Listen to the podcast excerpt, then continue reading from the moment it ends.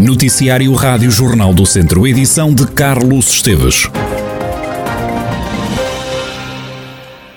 Diogo Santos Coelho é um dos nomes mais falados das últimas horas.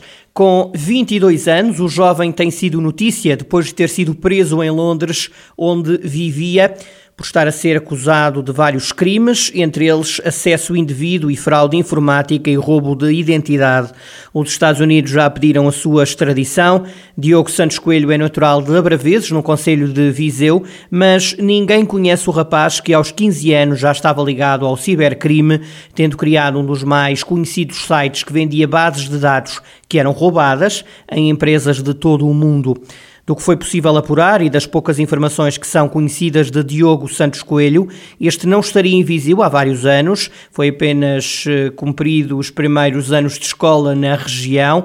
O jovem foi preso a 31 de janeiro, depois da Interpol ter emitido um mandato de captura internacional a pedido das autoridades dos Estados Unidos.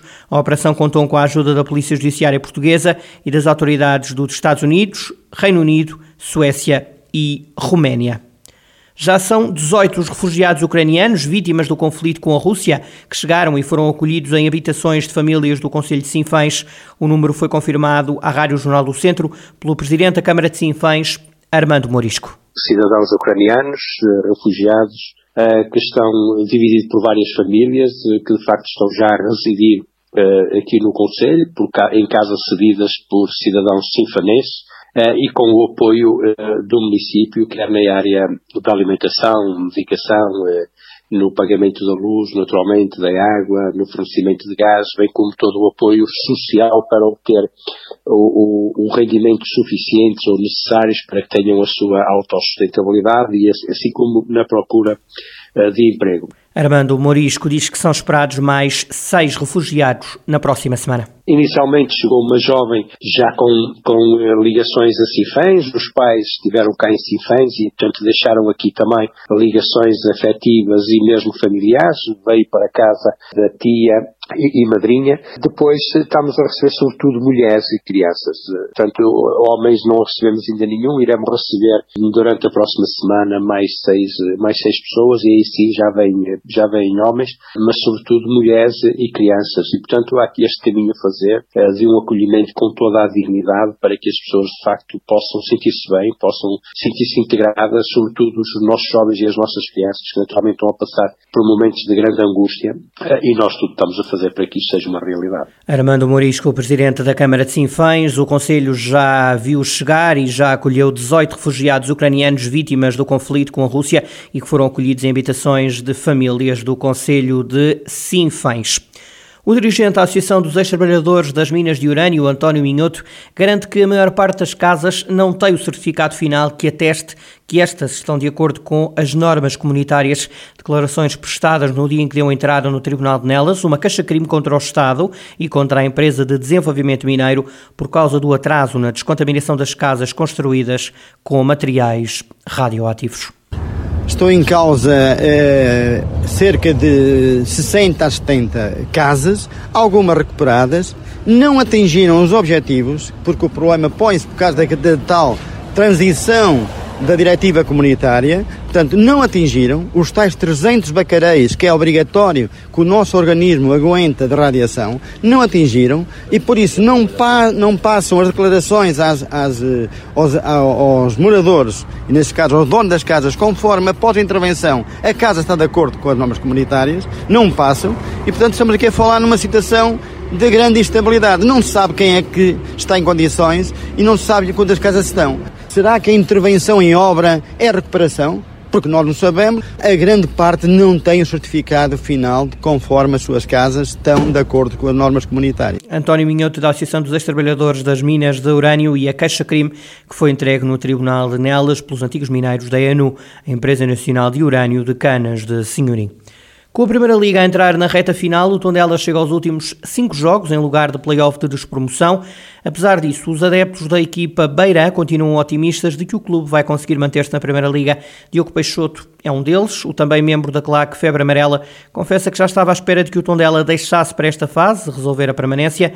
O adepto entende que os beirões não podem perder em Moreira de Cónegos. Já sabemos que é sempre assim, não é? O Tondela gosta de sofrer e gosta de meter os adeptos a sofrer, mas opá, tivemos uma boa resposta na Madeira, ganhámos 3-1, tivemos uma boa resposta, depois claro tivemos um jogo complicado em casa, mas esperemos que agora, a partir de agora, voltemos a, a responder com uma vitória, por exemplo, agora em Moreira de Cónegos. Claro que a vitória é sempre mais importante que o empate, mas lá está, se, se não der para ganhar, ao menos o empate é para não, não perdermos pontos sobre um, um rival direto, mas eu acredito que, que vamos ganhar e que vamos, vamos já saltar da, da, zona de promoção. Diogo Peixoto defende que o Tondela tem de conseguir, no mínimo, o número mágico dos 32 pontos.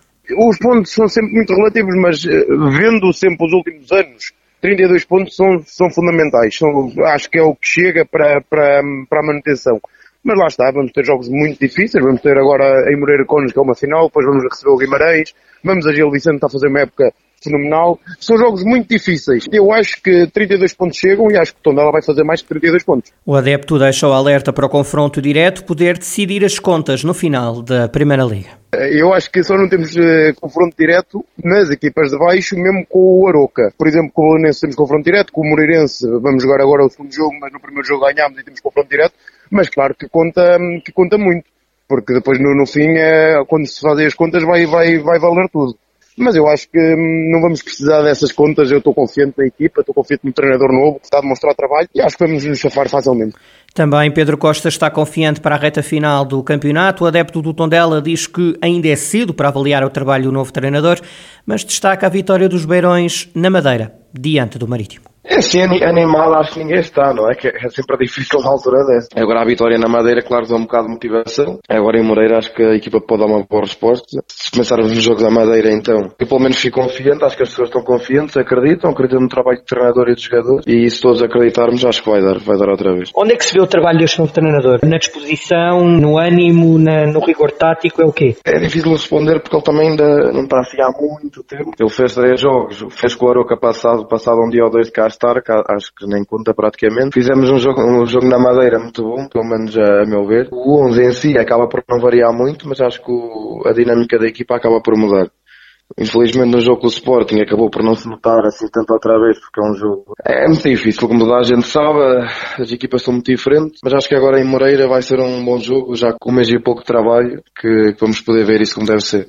E sobre o jogo de Moreira de Cónegos, Pedro Costa aponta a vitória, diz este adepto do Tondela que era importante que a equipa beirã não perdesse. Para nós acaba por ser normal, não é? Acaba por ser mais um ano sofrido, a depender muito do, dos últimos jogos, a depender muito de contas, a depender muito de, destes últimos pontos que nos fazem falta. Mas vamos ver, já estamos habituados, já estamos em situações piores. Continua a depender de nós, temos, temos que ganhar estes últimos jogos, que é para dar a volta e garantir a manutenção. Não perder é sempre importante. Agora, acho que para nós era muito importante ganhar já, para fazermos uma certa assistência para o Moreirense e também para mostrar um jogo complicado depois com o Vitória em casa e com o Gil Vicente também depois logo a seguir, que são equipas para lutar pela Europa. Por isso acho que era importante tentar ganhar já. De qualquer maneira, temos que ir, temos que ir para todos os jogos agora até ao final a tentar ganhar. Adeptos do Tondela confiantes de que o clube pode dar a volta por cima e garantir a manutenção nestes cinco jogos que faltam para o final da Primeira Liga.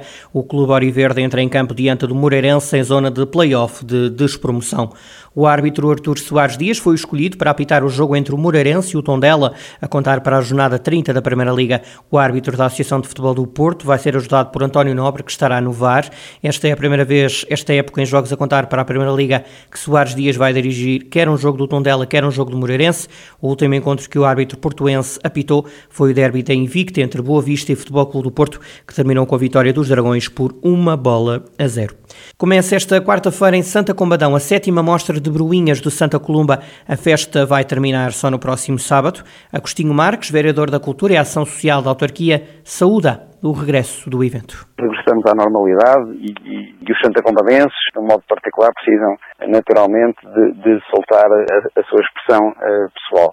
A sétima mostra das Bruinhas é uma mostra que está pensada eh, em moldes uh, diferentes do, do, dos anteriores a começar pela data da sua realização, vai, vai acontecer antes da Páscoa, eh, ou seja, que é o período de maior consumo deste produto endógeno de Santa Combadão, que só existe em Santa Combadão, e, e vai acontecer durante três dias com imensos momentos de animação, com um espaço dedicado para as crianças, com muitas provas gastronómicas, com cerca de duas dezenas de, de expositores, e portanto estão reunidas as condições para que seja um evento de enorme sucesso que, que terminará, culminará com a queima do Judas, que será o ponto alto desta mostra, ou um dos pontos altos desta mostra, que será de certo um espetáculo que todos gostarão de assistir.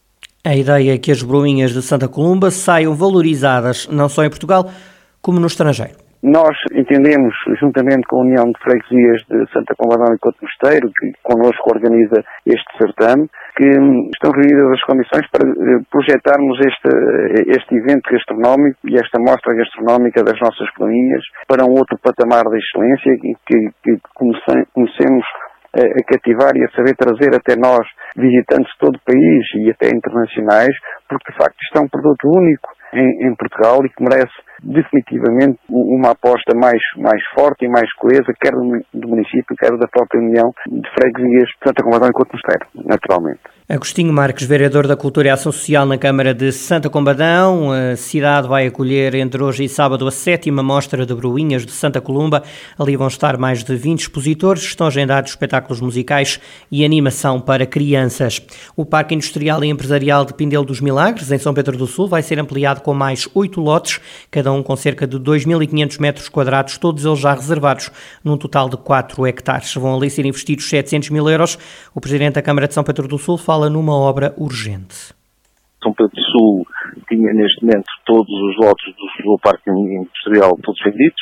A verdade é que nós tínhamos necessidade urgente de fazermos investimento para que efetivamente pudéssemos eh, alargar o nosso parque industrial. Concretizou-se uma candidatura recentemente aprovada, estamos a falar um investimento de 700 mil euros, em que iremos receber uma participação da CCDR à volta de 600 mil, o como se pode calcular é um, é um apoio muito grande, pois sem ele não teríamos condições para efetuarmos essa obra. Estamos a falar de oito lotes, oito lotes que neste momento já têm interessados, quer dizer, então só iremos proceder à venda após o obviamente estar em condições, legalizados.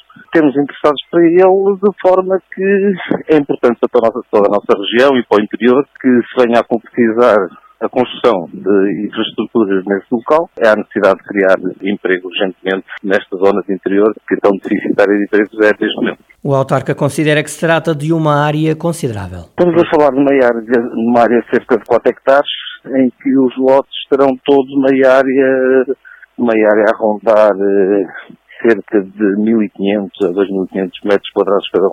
Vítor Figueiredo, o Presidente da Câmara de São Pedro do Sul, que acaba de anunciar a ampliação do Parque Industrial e Empresarial de Pindelo dos Milagres, dinamizar uma nova ação de integração comunitária entre os moradores do bairro social da Quinta de Santo António e Lamego é o grande objetivo do projeto social Juntos Criamos a Nossa Casa, comunidade, afetos, sonhos e ambições. A técnica social da Santa Casa da Misericórdia de Lamego, Sandra Souza, explica que o objetivo é integrar a comunidade do bairro é uma habitação social que é especificamente Quinta de Santo António.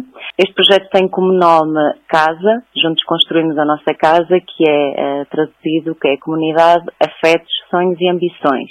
Esta candidatura assenta o nosso âmbito de intervenção, vão ser especificamente em três eixos, que é no âmbito social, ambiental e urbanístico e em que foram aqui delineadas aqui algumas ações a desenvolver com estes moradores mas que o objetivo um, essencialmente foi capacitar e envolver esta comunidade um, localmente uh, para a sua efetiva integração social na comunidade. Também dar aqui ênfase, no fundo, um, às áreas comuns, ou seja, eles também, não só por sentido de pertença ao bairro, como também darmos, digamos, um novo rosto ao mesmo. Ao todo são abrangidas 46 famílias. Sandra Souza enumera algumas das intervenções sociais a realizar no bairro de Santo António. Vão ser substituídas as portas e janelas das áreas comuns de entradas de cada bloco do, do bairro. O objetivo é trabalhar aqui esta questão dos costumes, da própria cultura, já foi envolvido os moradores e ser criado workshop não só de culinária, de pratos típicos deles, porque também estamos a falar aqui numa comunidade, na sua maioria, da etnia cigana, e como tal, também ser um elemento da comunidade, efetuar um workshop para os restantes moradores, também a parte da costura e também aqui as danças. Também está previsto criar espaço de lazer para todos os moradores do bairro. Vai ser criado também um compostor uh, comunitário e poder trabalhar também essa questão aqui ambiental. E aqui também algumas ações a nível de, da reciclagem, onde vão ser também distribuídos aqui alguns ecopontos e envolvimento por parte dos moradores e manter também este espaço, digamos, o um ambiente mais agradável. Sandra Souza, técnica social da Santa Casa da Misericórdia de Lamego e este novo projeto social que quer intervir no bairro de Santo António.